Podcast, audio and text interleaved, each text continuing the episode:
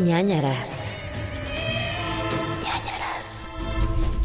Hola amigos, bienvenidos a ñañaras podcast, el podcast de terror y de crimen y cosas paranormales donde el co-conductor de este lugar no, Podemos volver a empezar. no quiere escuchar esto. Está muy aburrido de escuchar mi intro, gracias. Podemos volver a empezar.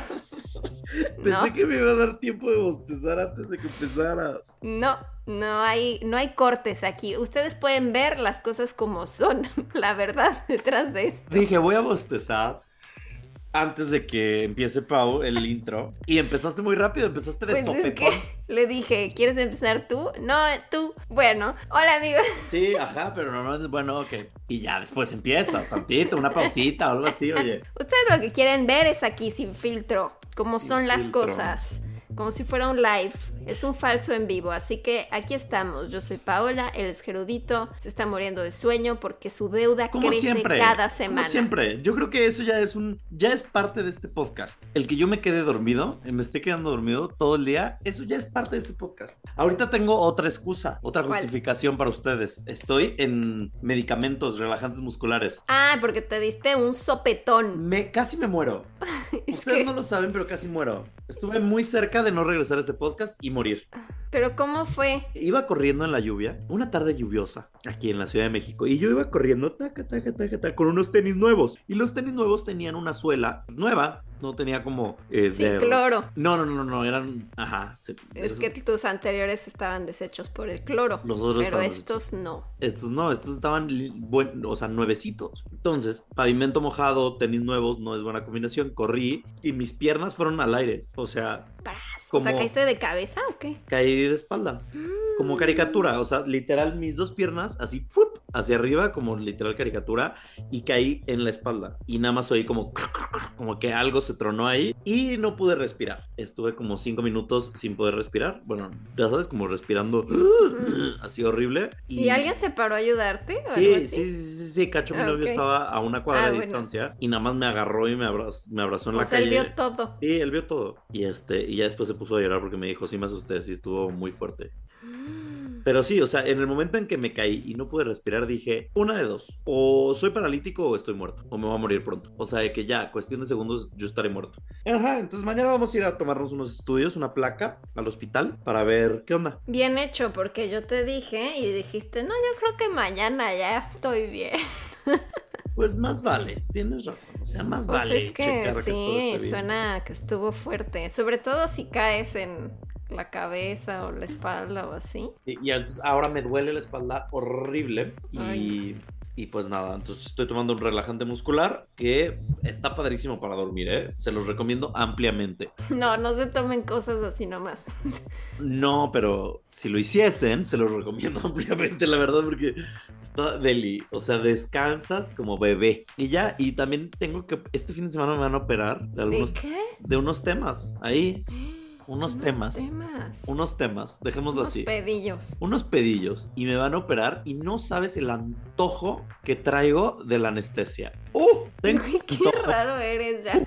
Ya, Eres, imagínate. eres una Kardashian Uf, imagínate la esperando delicia. la anestesia. Me urge esa anestesia de que, ay, que me maten unos segundos. A mí me da terror la anestesia. Uf, ya, y si no desperté, chin, ya no desperté. Pero mira, Güey, X cállate. deli. Está deli, o sea, está rico. Sí se antoja. Un ratito. Oh God. es como un reseteo, es como un switch off a tu cuerpo y ya despiertas. Pero también cuando duermes y despiertas. y dices, No, "Ah, porque ok". cuando duermes, tu cerebro sigue funcionando. Pero cuando te quedas dormido así en la tarde como una siesta, ya sabes, de que estás viendo una película y te quedas jetón, ahí sí no sabes qué está pasando y de repente dices, ah, no más, sigo vivo, sí Pues estoy sí, aquí. pero no es lo mismo, siento. Sí, sí, no sé. O sea, está padre. Es nada más una desconexión completa y ya. Despiertas y dices tonterías y ya. Está padrísimo. O sea, sí se me antoja muchísimo mi anestesia de este fin de semana. La estoy atesorando, amigos. Ya les contaré qué tal me va. No puedo creer, O- creo que eres la primera persona ¿No? que escucho así de, ay, me urge mi anestesia. Ay, me urge Mm. muchísimo. Ustedes no saben cuánto. Pues ya les contaré o no. Una de las dos. Este, de que qué onda. Así que este podría ser el último episodio de ñañaras. Bendiciones. No, no, no digas eso. Podría, dije podría Te ser. ver muy bien, te ver muy bien. Todo está. De tus pedillos. Puede ser. Hay una posibilidad, una posibilidad de que no, no despierte ya y diga como, ay, ya, bye, baila. Si es así, pues qué bonito. Gracias, Pau, por todo. No, no, Conti- no. A ver, pregunta, ¿qué pasaría si real me muero? ¿Continuarías el podcast? Cállate. Ay, no. es un supón, No, no lo continuaría. ¿no? Sola, así de que con mi espíritu como co-host. Hablando en la Ouija, así. Sería eterno, así. ¿Qué dices tú? A, R. No. Mira, bueno, Tú si sí, me- ¿verdad? Tú sí lo continuarías sin mí. No, es lo que te iba a decir. eh, si te mueres, o sea, haría como un episodio especial y ya. De que el ah, final. puede ser como un homenaje y Ajá, ya. ajá. Y empiezo ñoñoros. Versión. Mesho, mesho. Piquis, ¡Ay, qué mello! ¡Ay, qué susto! No, pero, o sea, te doy permiso, sí, de que si quieres seguir haciendo, si quieres hacer el podcast con alguien más después de mi muerte, tienes toda mi bendición. Y si no, o lo quieres hacer sola, también tienes toda mi bendición. Y nada más te pido que si hagas un episodio especial de mi muerte, ¿ok? Sí, sí lo podemos hacer. Podemos Gracias. poner Paw Patrol, podemos poner Mean Girls, Britney, Sí, y así. este, y cuentas algo divertido, algún asesino sería padre, y ya. Ok. Órale. Un Gracias. asesino sería el padre. Mi favorito. Sí, sí, sí, sí, sí, alguien que haya hecho muchas matanzas. Y ya, con eso me doy por bien servido. Contamos por fin un clásico así de que Ted Bundy Ajá. o Tal vez, el Night Stalker. tal vez estaría padrísimo si invitas a un. Ok, va a ser muy A un reciente. de mi asesino. No, no, no, no, no, va a ser muy reciente después de mi muerte. Pero tal vez si, te, si dices como de que, ok, el episodio final, ahora sí, de, de ñañaras, y eh, te pones en contacto con una medium. o un Uh, medium. estaría bueno. Y sí, ese es el sí, episodio final de este podcast en donde tú hablas con un medium y yo hablo a través del medium y me tratan de contactar. Siento que sería increíble final de, o sea, final de podcast, ¿no? Pero no creo que te contacten. Pues no importa, se intenta, se intenta. O ella miente. Contrata Ah, una actriz ajá, que tú. interprete a una medium. Mira, tú contratas una medium. Si no funciona, X, como no es en vivo, lo pregrabas. Si no funciona, Ajá. contratas una actriz y ya, que diga que sí, que me contactó y que yo estoy escuchando Britney en el más allá y Taylor Swift. Y así. Que diga, ay, me duele la espalda. Sí. Ahí, ahí había un dolor. Y ya. Contrata a tu farsante, a Taylor, Tyler Henry. Contrátalo, ándale. Ay, no le digas farsante. Usa todos Tyler. nuestros ahorros de ñañara. No nos alcanza. No. No nos alcanza. Pero bueno. Ay, amigos. Eh, ¿Tú tuviste alguna experiencia que nos quieras platicar esta semana? De cuasi muerte. No, no, no, no, ninguna así cosa extrema, no. Gracias a Dios, a mí no me pasó nada de eso. Em, estaba buscando algo del grupo de ñañers. Es que otra vez ya vamos muy adelantados. Hace poco íbamos así de que con Dos días de antes. diferencia, pero ahorita ya llevamos como dos semanas de diferencia gracias al pandemonio. Entonces ahora otra vez siento que estoy corta de comentarios de ñañers porque los leímos en la última. Ah, pero mira, justo uno estaba hablando de... De tu muerte, decías. No, no de mi muerte, pero de la recomendación que voy a hacer hoy. No, pues, Entonces, pues adelante. estaba Carlos Yushik Ríos en el grupo de ñañers. Nos decía, estaba escuchando el episodio 27, me hizo recordar un poco sobre el caso del cadáver de Eva Perón y me gustaría que Jeru o Paulo narren en un futuro episodio u otros casos de mi país, Argentina. Y justo voy a recomendarles Santa Evita, que está en Mm. Star Plus, y que es toda la historia de qué pasó con el cadáver de Eva Perón después de que murió. Obviamente, no, no puede ser un cadáver de alguien vivo, ¿right? No creo, no Bueno. cadáveres vivos. Soy un cadáver. Me autonombro cadáver. Bueno, no sabía qué pasó todo esto, pero justo como él dice, me recordó a ese episodio en el que hablamos. ¿Te acuerdas que había un doctor que hizo como muchas cosas con una mujer? O sea, cuando murió, que que la tenía ahí como su muñeca y que le hizo Sí. como 80 cosas y la mantuvo ahí como durante 20 años. Se llamaba como María Conchita Alonso, ¿no? O como Maribel Ay. Guardia o algo así. Sí. Lin May, dices tú. No, tenía un nombre como María. María. Ay, no. Sí, era María algo Marta, María. o Marta- María algo. María Concepción o María. Marta. Concepción o algo así. Ajá, no sé. Ajá. Pero Santa Evita, eh, no sabía que había pasado todo esto.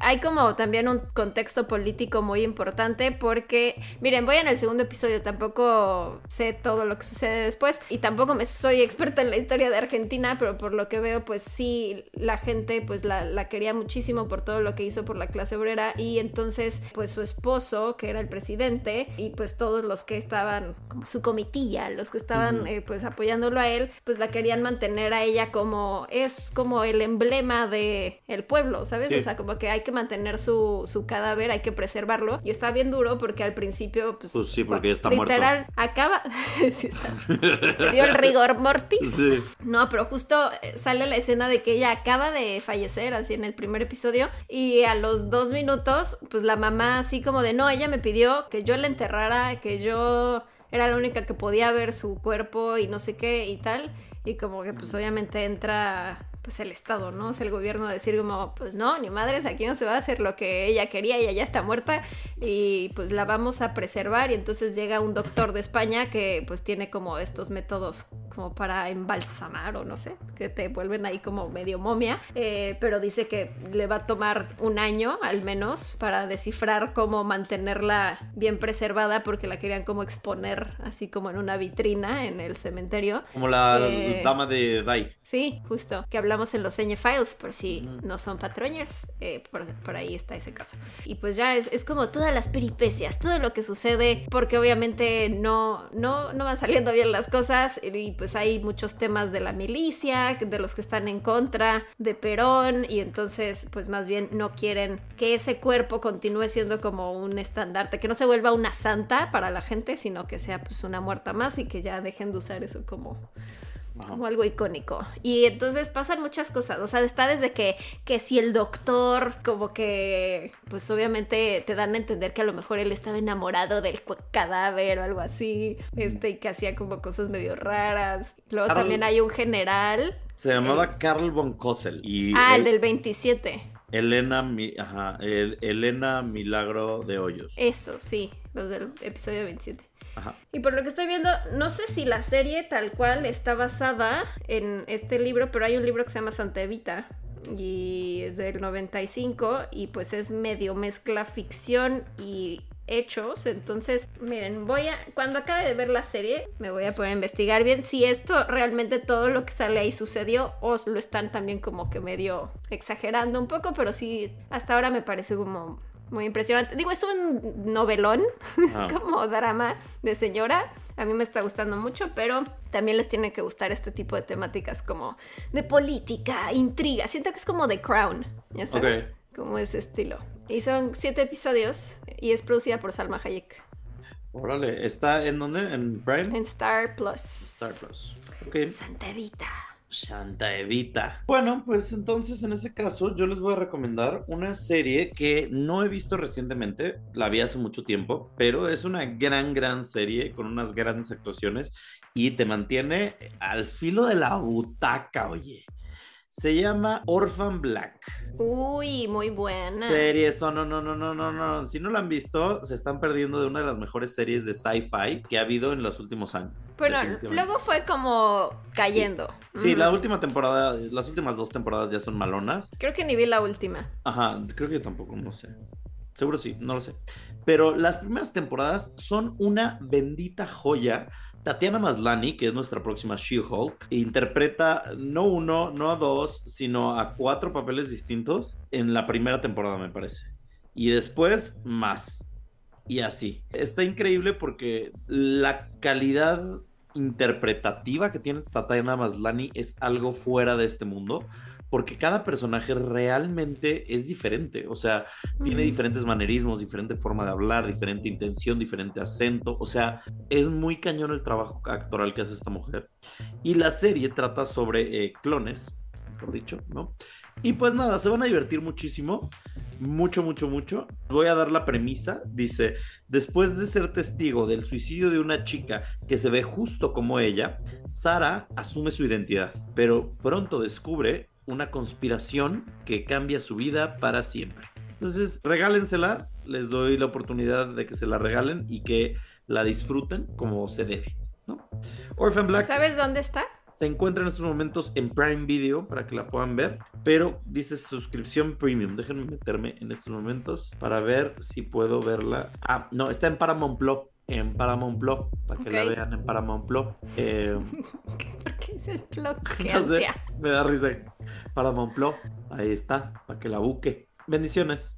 Bendiciones. Ok, eh, sí, me parece una buena opción, sobre todo antes de que vean She-Hulk, porque pues, Van a sí, amarla. es, es una, una gran actriz. Mi favorita de las clones era la que tenía rastas, que era como La lesbiana. de lentecitos y así, Ajá. me, ajá, se me hacía súper cool ella. Y había una que era como una mamá Esa era mi favorita. Trophy mom, ¿no? Ajá, la, trophy la, wife. la ama de casa era mi favorita, totalmente. Sí, como muy Es- desperate housewives. Sí, sí, era como una Brie Van de Camp y era de mis favoritas, totalmente. Ella era, la que a ti te gustaba, se llamaba Cosima Niehaus. Cosima, sí, me acuerdo que tenía un nombre que nunca había escuchado. Y la mía era Allison, Allison creo. Sí, Allison. Allison es increíble. Pero gran, gran serie, amamos. Amamos, amamos, amamos. Listo. Amamos. Y les recomendamos también que es, como les decíamos hace rato, se suscriban a nuestro Patreon, patreon.com de Nanaras Podcast, donde van a encontrar los Ñ Files, los expedientes secretos Ñ, donde tenemos más casos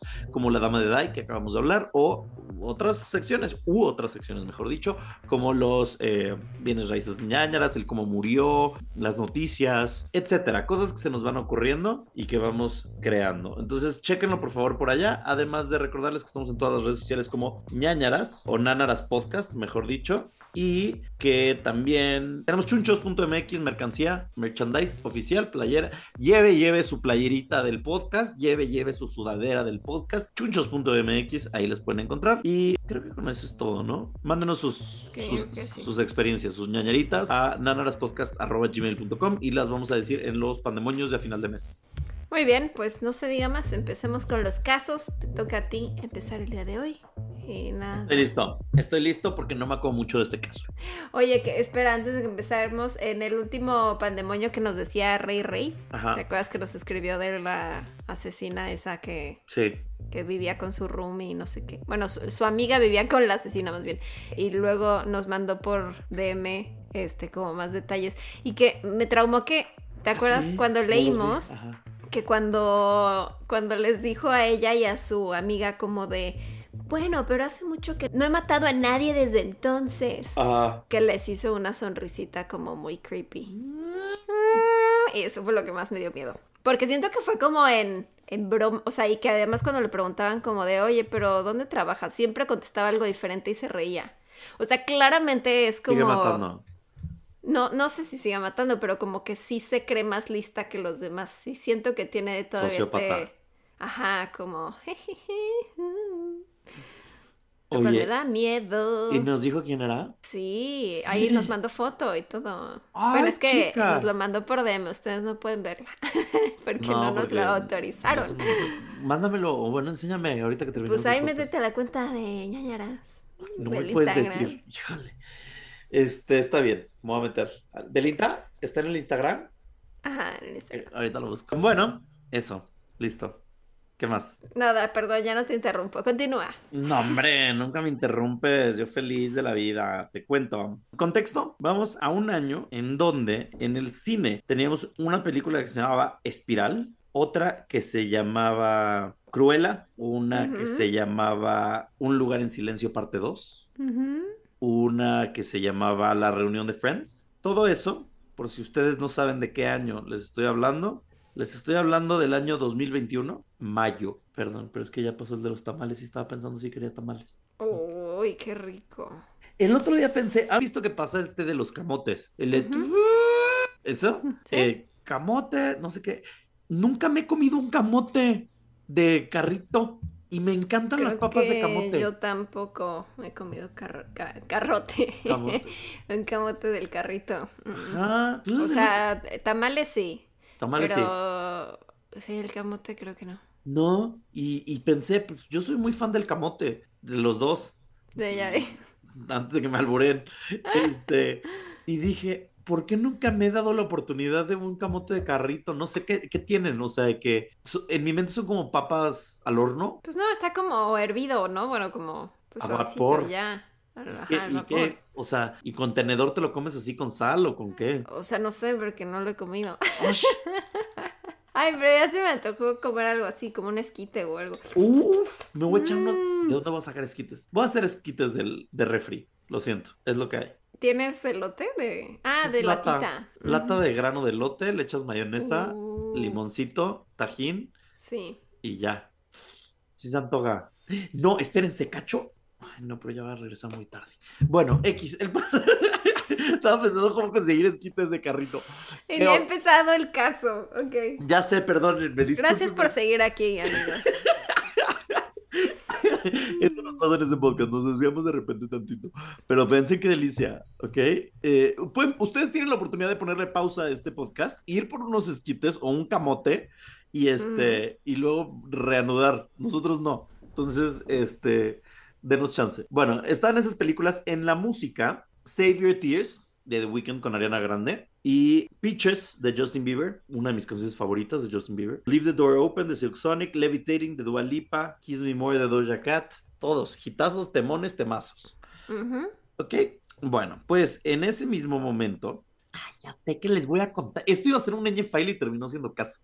Así para que sepan lo bueno que está. Bueno, en ese mismo año les cuento que vivía una mujer de 59 años que se llama Martina, o se llamaba Martina Turner, en Gateshead, en el Reino Unido. Bueno, en ese momento vivía Martina Turner, que, by the way, amo que además sus amigos le decían Tina. Entonces estamos hablando de Tina Turner. Sí. O sea, wow, wow, wow, wow. Tina era una mujer que trabajaba como maestra en una universidad, ¿ok? Daba Ujú. algunas clases y así. Un día conoce a un hombre que se llama Stephen Wood y se enamora perdidamente de él, ¿no?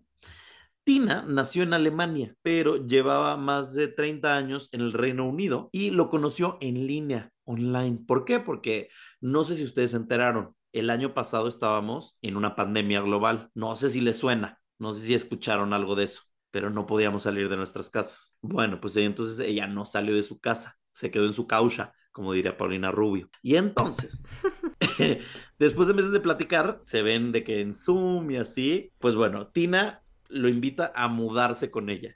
Ay, de un par de veces de hacer Zoom. Sí, como lesbiana. O sea, ella dijo rápido, rapidito. Y entonces... em, ¿Por qué como lesbiana? Porque las lesbianas eso hacen. Las lesbianas es como de que, ay, hola, mucho gusto, ¿cómo te llamas? María, tú, Lupita. Ah, perfecto, ¿te quieres mudar conmigo? Perfecto, ¿qué, muebles Es compramos? que las mujeres somos excelentes roomies. Pues sí, pero son muy Entonces rápidas. O siento sea, que sí, formalizar rápido, sí. Tengo una amiga que es, eh, tengo una amiga que es neolesbiana, literal de que, Que es neo lesbiana. pues nueva lesbiana. No era lesbiana, Ah, pero ya se dio cuenta que ahorita es lesbiana.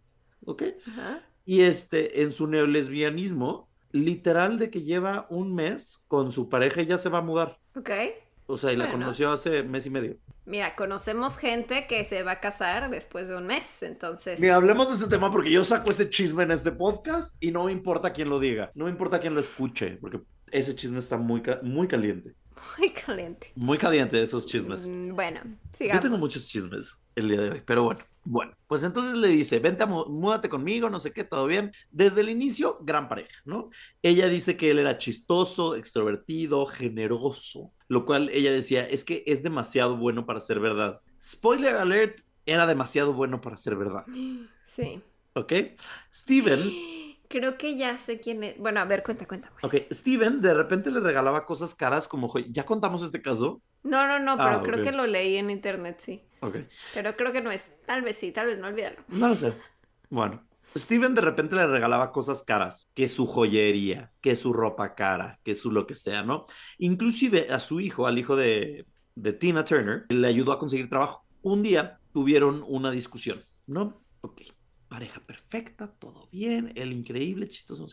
Y ella vio la primera red flag y donde debió de haber huido, porque Ujú. a media pelea, él agarra su teléfono celular y lo avienta contra la pared y le pega a la pared y luego, este, así, después de la pelea, eh, hace eso, sale de la casa, azota la puerta, agarra sus llaves del coche y raya todo su coche y luego le dice, es que me voy a matar, me voy a suicidar por esto. Mm. Y mis vecinos de que, ¿qué le pasa?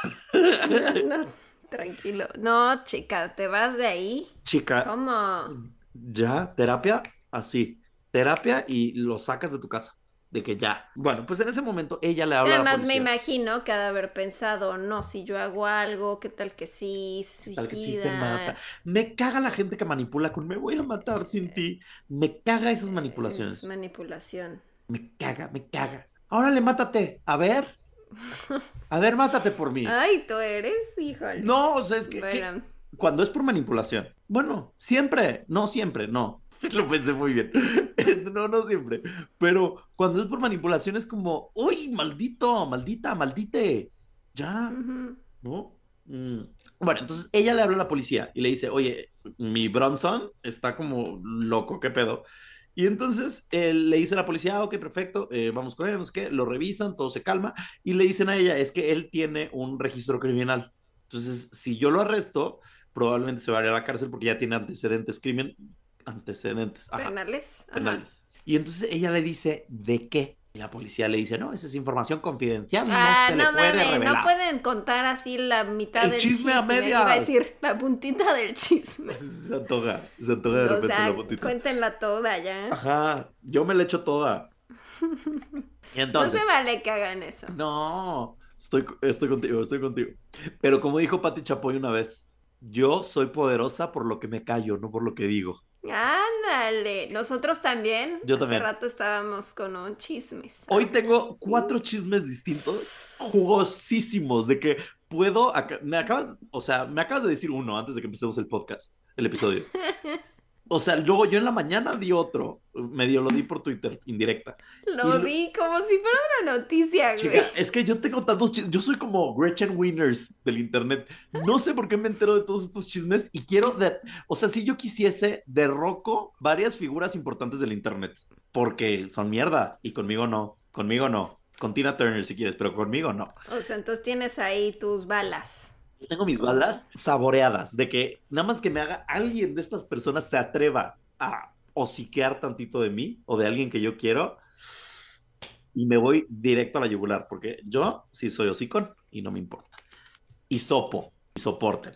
Y entonces, y sopo. Mira, yo en oído, y sopo y soporten. Bueno, X. Él se calma, le explica, oye, mi amor, lo que pasa es que tengo un trastorno de bipolaridad, por favor, dame otra oportunidad. Y ella le dice, ok, yo, o sea, bueno, ella le dice que trabajaba con estudiantes autistas en la universidad, entonces le dice, ok, te doy otra una, una segunda oportunidad y te voy a ayudar a controlar esos arranques de ira. Y entonces él dice, ok, perfecto, entonces él empieza a cooperar y ella sentía que definitivamente lo estaba ayudando y estaba mejorando, ¿no? Bueno, mayo de 2021, ¿ok? Empiezan a planear un viaje por Europa, por Euroapan, porque ella, acuérdense, estamos en el Reino Unido. Entonces, era de que vamos a ir a... Ajá, sí, sí, tengo el itinerario de viaje. Vamos a pasar por mi mamá. Ella le dice, vamos a pasar por mi mamá a Finlandia. No, a, a otra O parte. sea, todo el viaje era con la mamá. Ajá, con la familia. Era como de que vamos por mi mamá a otra parte del Reino Unido, no sé dónde, y de ahí nos vamos a Finlandia, donde tengo otros familiares, para que los conozcas también, ¿ok?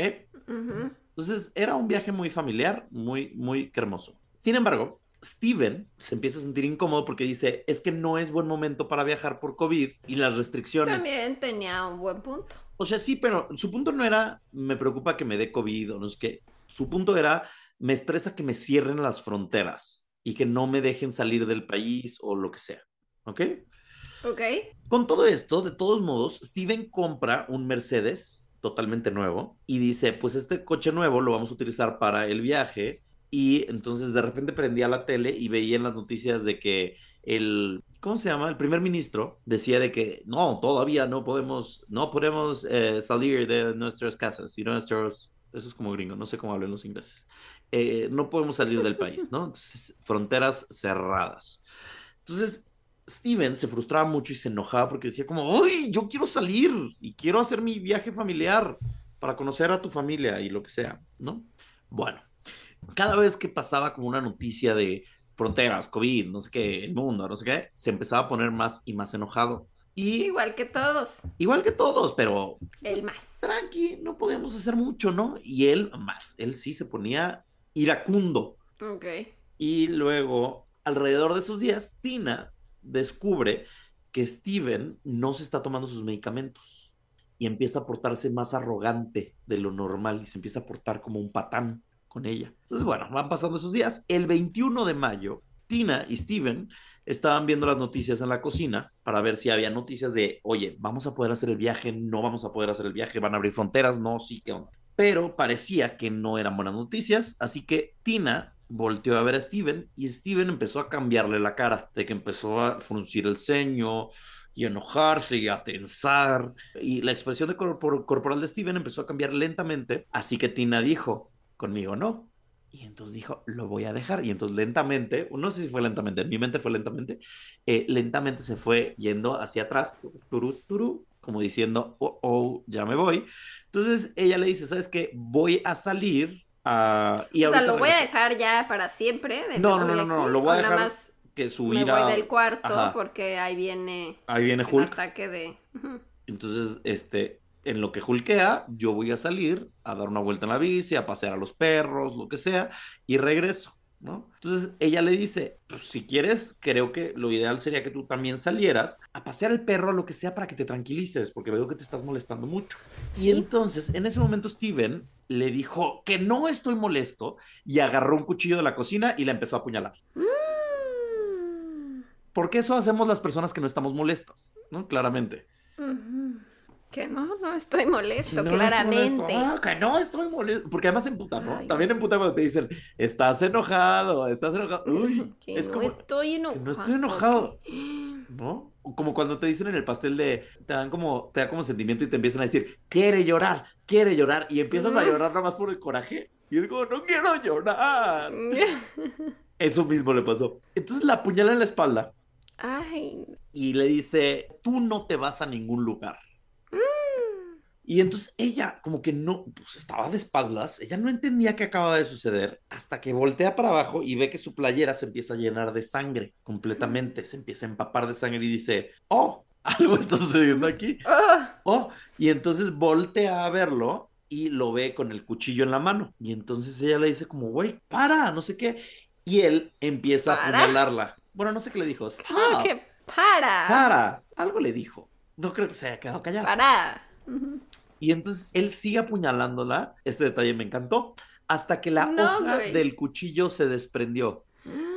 Imagínense- Te encantó. Porque imagínense la fuerza. O sea, imagínense, hijo de su perra madre. O sea, fuerte, grave, ¿ok? Mm. Entonces Tina trata de detenerlo y entonces le dice, piensa en tu familia. O sea, ¿cómo ella podía seguir hablando si ya se había. La habían apuñalado muchas veces? Pues porque fue todo rápido. El otro día vi un video de un güey que le disparan en una tiendita. Ay, no. Sí me da miedo cosas que ves tú. No, o sea, salió en Twitter. O sea, de que llegó un ladrón, llegó un ladrón a una tienda, creo que fue en Uruguay, una cosa así. Llega con una pistola y entonces, de que, ta, ta, ta, ta, ta, y había un señor y una señora ahí adentro. Y entonces llega y saca la pistola y les dice como de que, eh, no sé, como que los iba a saltar porque no había audio, nada más era como circuito cerrado. Lo que él no sabía es que una de las personas, el hombre, era policía. Mm. Y el policía de que Superman, de que se le va encima, voltea el, el este Ajá. y saca de su, esta otra pistola, de su cinturón, otra pistola, el policía, y le dispara, ta, ta, ta. Y entonces el ladrón como de que ah, se, se tira, se cae, le quitan la pistola, no sé qué, se salen los dos, y entonces se ve cómo se está muriendo ahí el, el ladrón, pero se tarda en salir la sangre. Y tú analizando así. Ajá, ¿Cuántos dije- segundos se Porque dije, tardó? ¿por qué no está saliendo sangre? Y fue como de que uno, Sí, no dos, es Kill Bill. tres, cuatro, y ya después sangre. Y yo, ah, entonces ahora pienso eso, ¿sabes? Como de que si cuando te apuñalara, no cuando te apuñalaron, cuando apuñalaron a la espalda de esta mujer, no sintió, ¿sabes? Porque fue como, Como un shock, ¿no? ajá, como la adrenalina no te deja darte cuenta de lo que está pasando, el dolor todavía no llega, el dolor llega después. A Una amiga que la balancearon, creo que ya contestó en el podcast, la balancearon Sí. en la pierna, dijo que nunca se dio cuenta que sintió caliente la pierna porque era la sangre y ya, pero no, no sintió el dolor. Yo creo que le pasó lo mismo, ¿no? Y fue tan rápido esto que cuando voltea, no sé qué, la sigue apuñalando, desprende la- el mango del cuchillo, de la hoja del cuchillo, y entonces le dice, eh, piensa en tu familia. Y entonces Steven nada más se le queda viendo con mucho odio y lo que hace es agarrar un cuchillo mucho más grande. Ay, no, ya.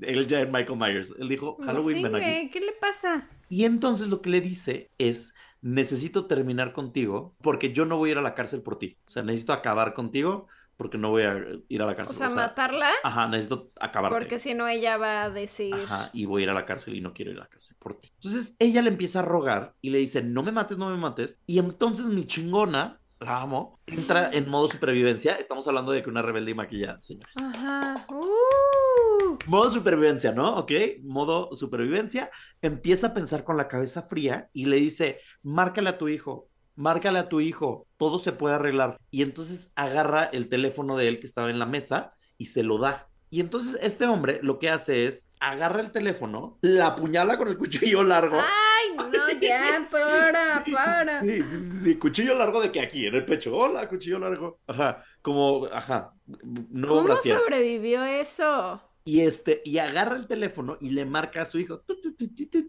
Tina en ese momento se hace para atrás, se cae, se rompe dos costillas. Ajá. Y entra, en la parte de atrás había una alacena, ¿ok? Eh, como una despensa.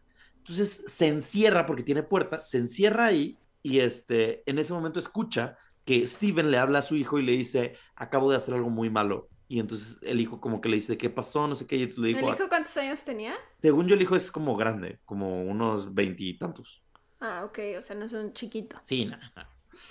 Y entonces, este, Tina empieza a gritarle de que al hijo, que está en la llamada, le empieza a gritar de que, háblale una ambulancia, háblale una ambulancia, me apuñaló, no sé qué. Y entonces, este, Steven, en ese momento, lo que hace es, como ve que Tina está eh, encerrada ahí, agarra las llaves de la casa y se va y cierra la puerta de la casa para que Tina no pueda salir. Entonces la deja encerrada en su casa, dentro de la despensa, y todavía el cabrón agarra una de las llaves como de repuesto y la agarra y la esconde en una maceta fuera de la casa. Bueno, Tina, recordemos, está en una despensa con un cuchillo enterrado en el pecho, Y con, apuñal... con puñaladas en la espalda. puñaladas en la espalda y dos costillas rotas, ¿ok? Y entonces se da cuenta que por suerte, así, por neta, porque Dios es grande, o Madonna es grande, o Britney es grande, o Gaga es grande, como le quieran llamar, Alá, Ra, eh, quien sea su Dios, su, su bolsa la había dejado en la despensa. Y dentro de la Y bolsa, ahí estaba el celular. ajá, estaba su celular. Entonces logra sacarlo, pero dice que se le resbalaba de las manos por la cantidad de sangre que había. Entonces, eh, eventualmente logra marcar al 999, que es el 911 de Inglaterra, o bueno, del Reino Unido, mejor dicho, y le contesta una señorita y entonces le dice que acaba de suceder esto, por favor vengan, por favor vengan, y la señorita se quedó con ella en el teléfono hasta que llegaron los paramédicos. Los paramédicos para poder entrar tuvieron que romper una ventana y llegaron con un helicóptero para llevarla cuanto antes a un hospital, mientras ella lo único que repetía era, necesito vivir porque quiero ver a mis hijos crecer, quiero ver a mis hijos crecer, quiero conocer a mis nietos y por ellos voy a sobrevivir.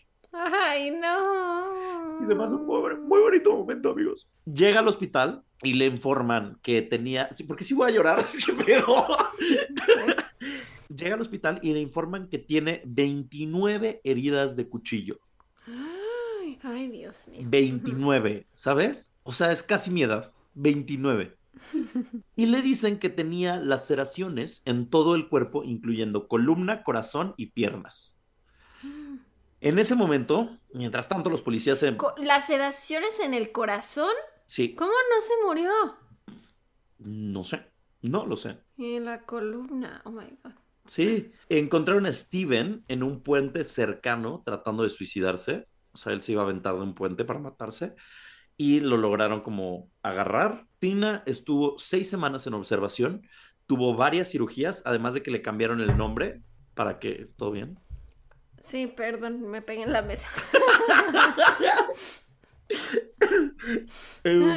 ¿Qué sonó mucho? Y yo.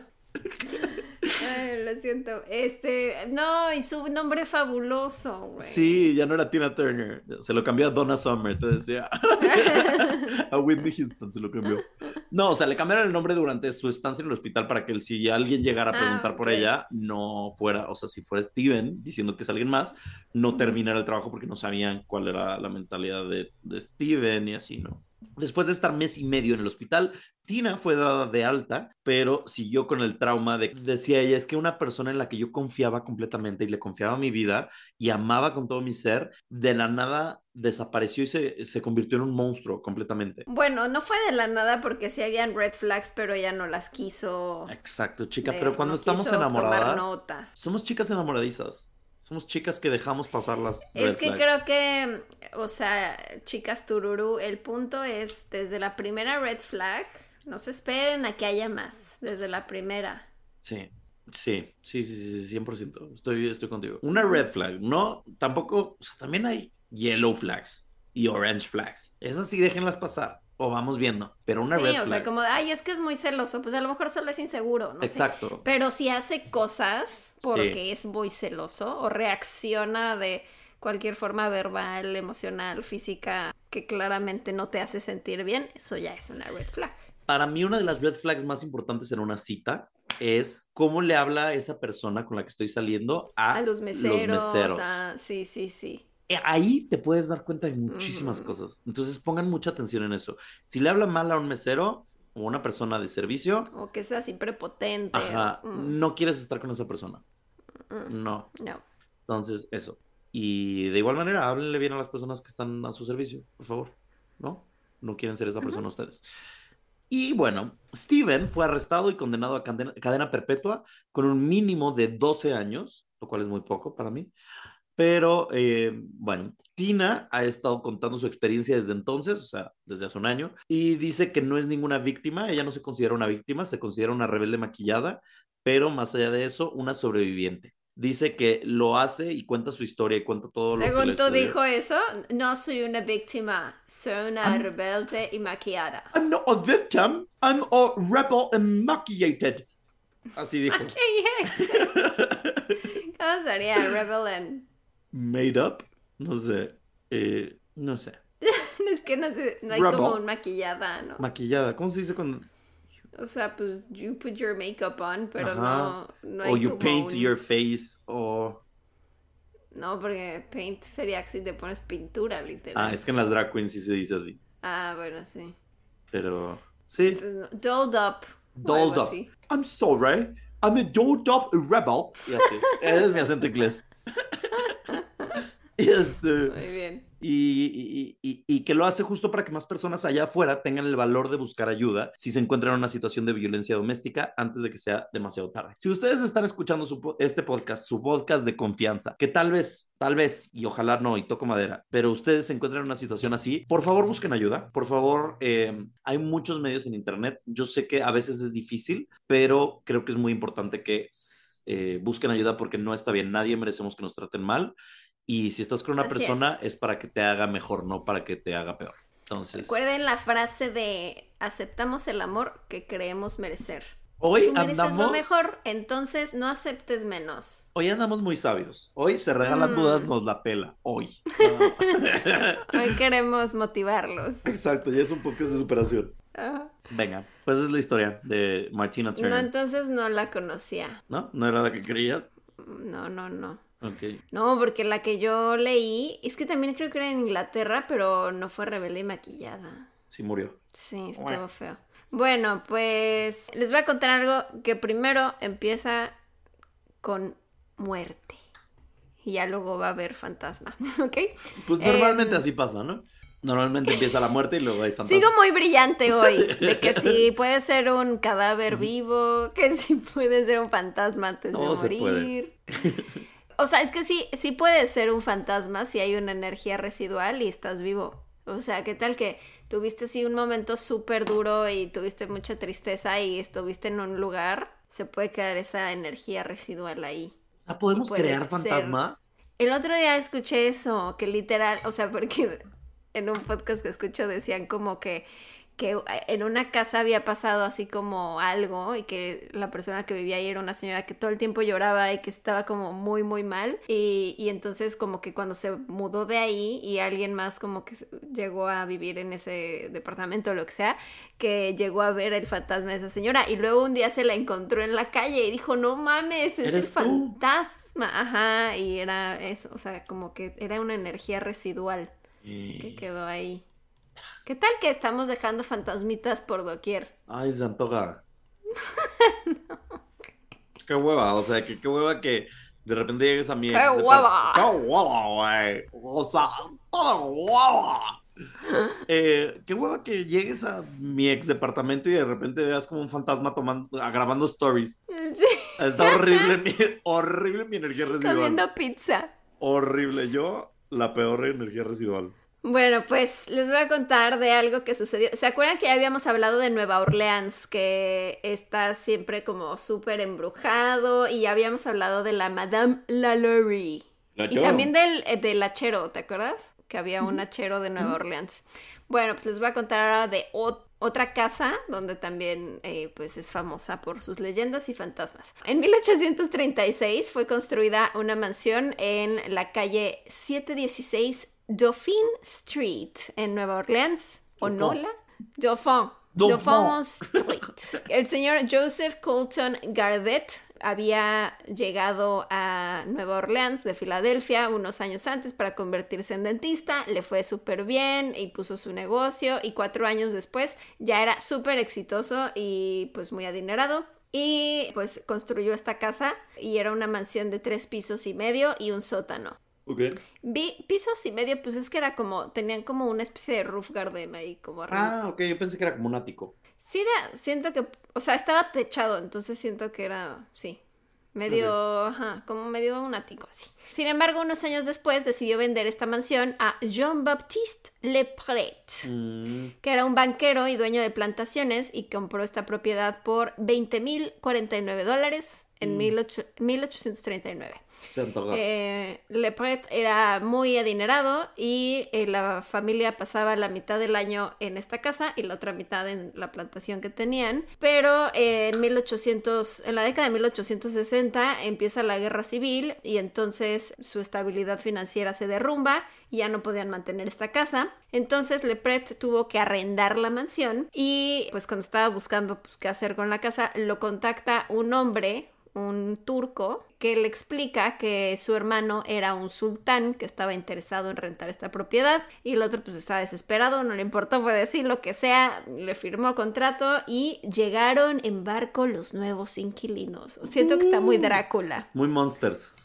Y ya, entonces, eh, pues según cuenta la leyenda, pues todo el mundo, los lugareños estaban impactados porque pues llega este barco exótico con personas de Medio Oriente en 1800 y pues que primero desembarcaron muchas, muchas mujeres, todas con vestidos de seda de colores vibrantes, también venían algunos niños, Eh, después de las mujeres bajan los eunucos, Mm, que no, no sabía este término, pero eran hombres castrados que cuidaban a las a mujeres las de un harem. del harem. Ajá. Ajá. Eh, como el... ¿Valpis? ¿Cómo se llamaba el güey de Ga- Game of Thrones? Varys. Varys, Valpis. Em, bueno, y entonces bajan los eunucos y eh, ellos iban con atuendos militares oscuros, cargando bayonetas. Y por último baja el sultán. Y aquí yo me imagino al sultán de Salve el príncipe. Ali. ¿No? Y entonces eh, después de eso bajan los muebles y traían camas y vasijas y retratos y alfombras y cosas muy lujosas. Y pues todo el mundo estaba maravillado porque empezaron así su procesión por las calles hasta llegar a la casa, literal, príncipe Ali, a- a- Ali todos así en la calle impactados. Em, y durante los siguientes meses eh, dicen que, o sea, se mudaron y empezaron a poner como cortinas como muy eh, oscuras, o sea, para que no se viera nada adentro y pusieron como candados por todas las puertas y ventanas y como que nadie tenía contacto con, con los que se habían mudado ahí, pero eh, todas las noches se escuchaba eh, música hasta altas horas de la noche y opio, como que había mucho opio de que pasabas por ahí y por las ventanas salía todo el humaral de que estaban ahí teniendo sus fiestas y se escuchaban muchas mujeres riendo y sonidos de placer. Mm, se antoja. Bacanal. Todo el harem ahí, ajá, en su orgía. Y pues lo- los lugareños, pues la verdad se quejaban, pero porque decían, nunca nos han invitado, güey. O sea, si queremos ir y nadie nos invita, no, no sabemos nadie nada del sultán, como que está, no estaba permitido que los lugareños entraran a esta casa que le empezaron a llamar el Palacio del Sultán. Ok. Y, por ejemplo, dicen que si de pronto pedían algo, Ajá. ajá, No, es que O sea- hoy me dijo, hoy me dijeron en Instagram, hoy pedí que me dijeran chismes de Instagram y dijo una persona, mis vecinos hacen mucho ruido al tener sexo y no se han dado cuenta que somos tres. O sea, como que somos tres. se masturba mientras la otra, los otros están teniendo sexo. ¡Ah! Y yo, como que somos Imagínate eso, te estás masturbando. Imagínate que estás cogiendo con alguien y estás haciendo tanto ruido que el vecino se está masturbando con tu sexo. Ew, no. ¿Por qué digo? No, está padre, ¿no? Ay, no. No sé. A mí me ajá. da como ño. Bueno, entonces, que de repente si pedían, no sé, de queremos algo del mercado, o sea, como si fuera el Uber Eats, güey, o no sé, Rappi, que pues pedían así de que se los dejaban en las escaleras hacia la casa y ya, y al día siguiente, pues ellos dejaban oro ahí en la escalera como pago, ¿no? Eh, pero pues como que nadie conocía bien qué, pedo con los que estaban ahí adentro. Mm. Y unos meses después eh, hay una noche con una tormenta muy, muy intensa y pues todos se encierran en sus casas, eh, el viento está como azotando y a la mañana siguiente todo está calmado, el cielo azul, parece que no llovió ni nada y un hombre va caminando por la calle cuando de pronto se detiene y queda impactado porque ve que por las escaleras de la casa de, del sultán, bueno, del palacio del sultán, eh, está escurriendo sangre que está cayendo hasta el asfalto y ya está un charquito de sangre sobre la calle. Entonces corre, va por la policía y cuando llega la policía ya hay todavía más sangre acumulada en las escaleras. Entonces abren la puerta principal a la fuerza y se sorprenden porque dentro encuentran cuerpos por todas partes. Toda la Algunos- areniza. Toda la aremisa Ajá. moritiza. Mori- Eh, algunos habían sido cortados, bueno, abiertos a la mitad, a otros les habían cortado Uh. extremidades. Y pues todos, todos los que estaban ahí, hombres, niños, mujeres, todos, todos estaban ahí, Death. finito. Modo ¿no? Eh, Inri. sí, y en teoría, el, algunos dicen que eran entre 37, otros dicen que son 48, no sé, es leyenda. Em, y ya, entonces que llega la policía y no pueden creer lo que está pasando, vomitan y están muy impactados, nunca habían visto algo así. Y entonces se van metiendo en la casa como buscando, pues, qué, qué pasó, si hay alguien con vida y así cada vez encuentran más y más cuerpos. Y de pronto llegan al patio central donde encuentran lo peor. Porque... Peor que eh, cuerpos. eh, Pues al parecer, porque estaba eh, en el patio, la tierra, pues como había llovido mucho y era puro lodo, y entre Se arruinaron lodo, sus plantas. del lodo ven que está saliendo una mano con los dedos súper abiertos como pidiendo ayuda y descubren que era la mano del sultán que Enterrado fue vivo. enterrado vivo. Y entonces la policía investiga por todas partes quién fue, quién pudo haber hecho esto, eh, quién es el culpable y pues no encuentran pistas de nada. Algunas versiones dicen que el asesino fue el hermano del sultán porque nunca encontraron su cuerpo. Otra versión dice que más bien en esta historia el, el único que llegó como sultán era el hermano que en realidad le había robado el harem y las, por- las pertenencias al verdadero sultán y el sultán Mm. mandó a matar a todos desde Turquía donde estuviera y que pues realmente pues sí llegaron como asesinos y masacraron a todos. Pero esto es una leyenda. En realidad no hay como evidencia de los periódicos de la época o algo así de que haya sucedido esto. Suena o sea, hoy en día Como a John Wick. sí, Como que llegó Sí, sí, Deadpool sí. y masacró a todos. masacró a todos. Ajá. Ajá. Hoy en día la siguen conociendo como el Palacio del Sultán, pero también, o sea, se le conoce en realidad eh, como de los primeros dos dueños, que eran eh, la casa Gardet y Lepret. Eh, y probablemente no sea cierto, eh, pero lo que sí está comprobado es que Lepret vivió en esa casa hasta 1878 y sí tuvo problemas financieros luego de que sucedió la guerra civil, pero no tanto así como para que tuviera que arrendar esta casa. Eh, lo que sí se sabe es que en el en 1878 se volvió la casa propiedad del banco Citizen, que era irónico porque él era uno de los fundadores de ese banco Mm. y fundó el banco en esa misma casa. Eh, en 1922 la leyenda de la masacre se popularizó porque una autora llamada Helen Pitkin Shirts escribió un libro llamado Leyendas de Luisiana y pues incluyó esta historia. En los 40 fue la residencia de la Academia de Artes de Nueva Orleans, pero los estudiantes eh, se tuvieron que ir a la Segunda Guerra Mundial, entonces como que ya empezó a, quedar súper vacío este lugar y se volvió hogar de vagabundos hasta que en 1966 es esta casa comprada y restaurada por eh, Frank D'Amico y Anthony Desich Jr., que la convierten en seis departamentos que existen hasta la fecha, pero hoy en día eh, pues dicen que hay mucha actividad paranormal en este lugar. Pues sí. En Unos 40 muertos 1979... Pues es que dicen que no pasó, quién sabe, quién sabe. En 1979, la esposa de D'Amico eh, dice que ella se acababa de acostar, eh, que ellos vivían en el penthouse, en el piso de hasta arriba, y que de pronto cuando se recuesta sobre la cama ve que una silueta oscura está parada a, a los pies de su cama Verga, y que empieza cago. Acercarse a ella, Uf, que como que se escurre por una puerta. no. Y entonces, me, me recordó mucho al caso, de lo que nos contó Daniel Clyde, Ajá. de esta Sí. figura que vio y que se le trepó como hacia su cama. Y entonces esta mujer hace lo mismo, como que voltea rápido para prender la luz y voltea y ya no hay nada. Me cago. Me. Mm. No, no les puedo explicar. No les puedo explicar qué me sucede.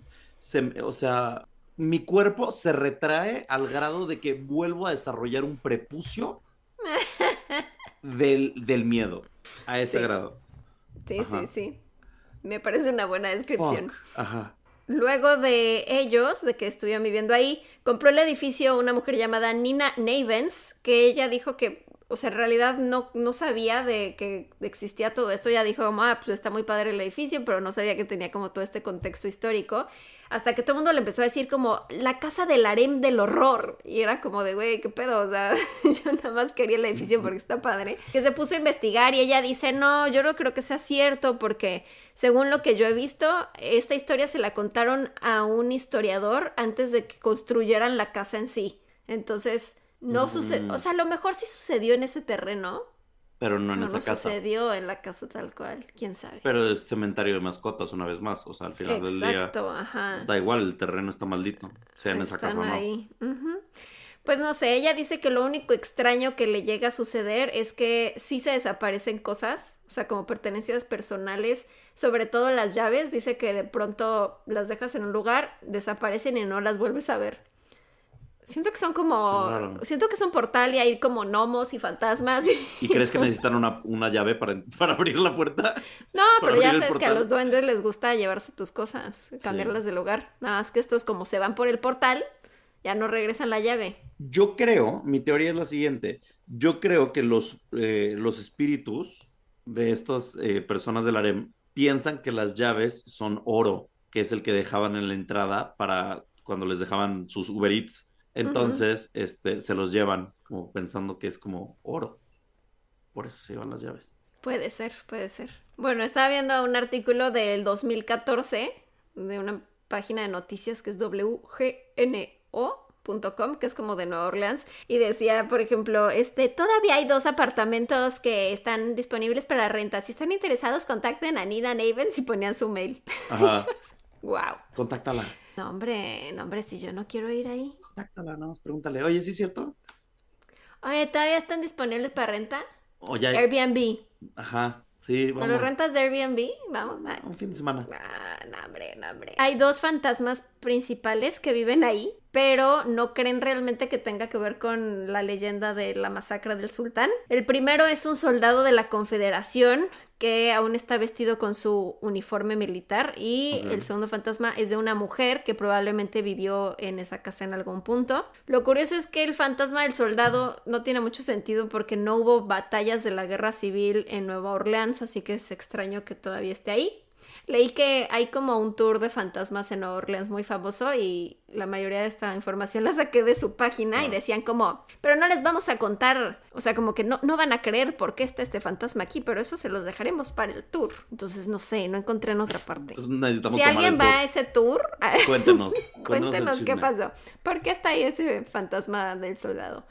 Em, En otras fuentes encontré que supuestamente algunos han dicho que sí han visto al sultán, Mm, pero esas no sé qué tan confiables sean y decían como sí he visto al sultán con un turbante y, y además es como bien manoseo, manoseador, o sea, como Pues que si llegan mujeres, manosean las que visitan Pues es la que es, casa. es el más turbante. Exacto. Y luego hay una historia muy reciente de hace unos años de uno de los hombres que se mudó a uno de los departamentos de la casa. Dice que, bueno, no de la casa, de este edificio ya no es una casa. Dice que, o sea, él estaba en el piso de abajo, que pues tienen como la mitad sótano, o sea, como que parte de su casa tiene también el sótano. Y eh, abajo pues tenía como pues, la, el centro de lavado, ¿no? Para hacer, lavar su ropa. Es que iba a decir do laundry.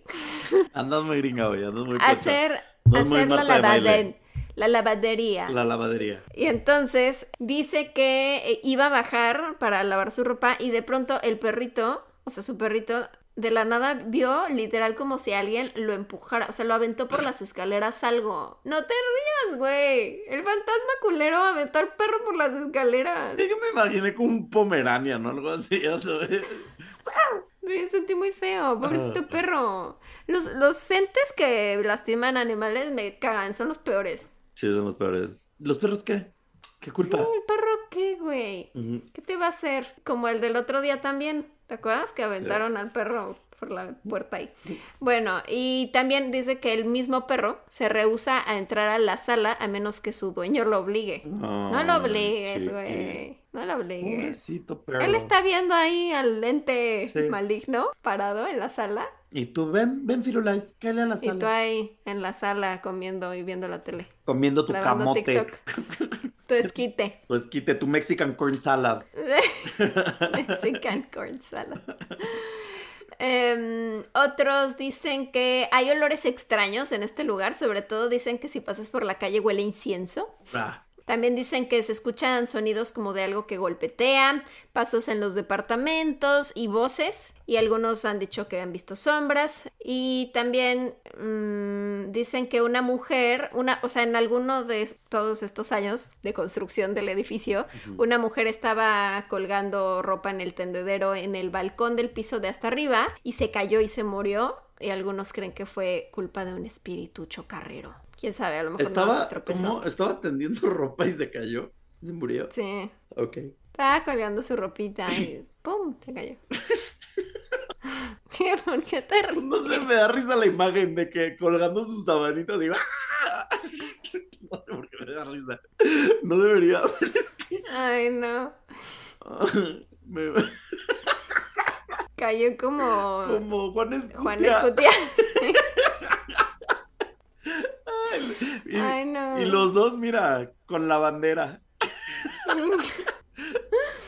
Haciendo la bandera. Haciendo la bandera. Ay, Dios mío. Discúlpenos, dispénsenos. Bueno, algunos dicen que también han llegado a ver rostros de los que estuvieron en el harem, en las ventanas de arriba, y que se escuchan gritos en la noche. Y pues nada, actualmente sigue siendo departamentos, entonces es un lugar, un condominio privado, así que no puedes entrar, no, no está permitido el acceso, pero puedes tomar este tour de fantasmas. Bueno, hay varios, creo. Eh. Puedes tomar varios tours de fantasmas en Nueva Orleans y pues hacen paradas afuera de la casa para contarte la leyenda y esa información del soldado que yo quiero saber. Así que si alguien sabe qué le pasó al soldado, nos cuenta. ¿Tenemos ñañers en Luisiana? ¿O en, o en Nueva Orleans? ¿O en algún lugar eh, Mm, no cerca? sé. Mira, tú, teníamos a alguien en Arkansas, entonces no pierdo la esperanza. No perdamos la fe. Si hay alguien por ahí, o si conocen a alguien de ahí, pónganle el podcast y díganle, Sí. oye, mira, escucha el podcast. Y por cierto, revisa qué onda. Che, échate el tour. Échate el tour. Échate el tour. Eh, y échense el follow, no olviden darle follow a este bonito podcast en todas las redes sociales, en el Spotify, en el Apple, en donde escuchen esto, YouTube. Y pues escucharnos también la próxima semana. Así es. Gracias por los casos y gracias a ustedes por escucharnos y por su follow job. Así lo voy a decir ahora. Follow job. Sí, hazme un follow job. Ándale. y nos vemos la siguiente semana, ¿no? ¿O qué? ¿O qué? ¿O qué? ¿O qué les da miedo? ¿O ¿O qué qué? va? ¿Qué va? ¿Qué? Si no quieren, ¿qué va? ¿Qué? Eh, qué hueva, neta, qué hueva. bueno, ¿cuál es tu frase para despedir el podcast? Podcast. Este, o sea, no sé. mm, ñañaros, ñañaros, daddy. ñañaros, rey. El otro día me dijeron... qué tiene que ver con tu caso. No, nada, estaba hablando como fresa, como white chicken. El otro día me dijeron rey. ¿Qué onda, rey? ¿Cómo estás? Y yo, Ay, ¿quién te dijo rey? un mi rey. Y dije, "Mm, qué asco. Rey, rey, rey, ¿Qué mi onda, rey? corazón de ley. ¿O cómo dice? No sé. Bueno, pues yo les voy a decir ñañaras. Cuidado con la bandera. sí, me gustó. Y yo voy a decir. Oye, eh, ¿es el camotero? Sí, es el camotero. Tengo que Es irme. Eh, ñañaras, adiós, voy por camotes. Bye. Bye. ñañaras.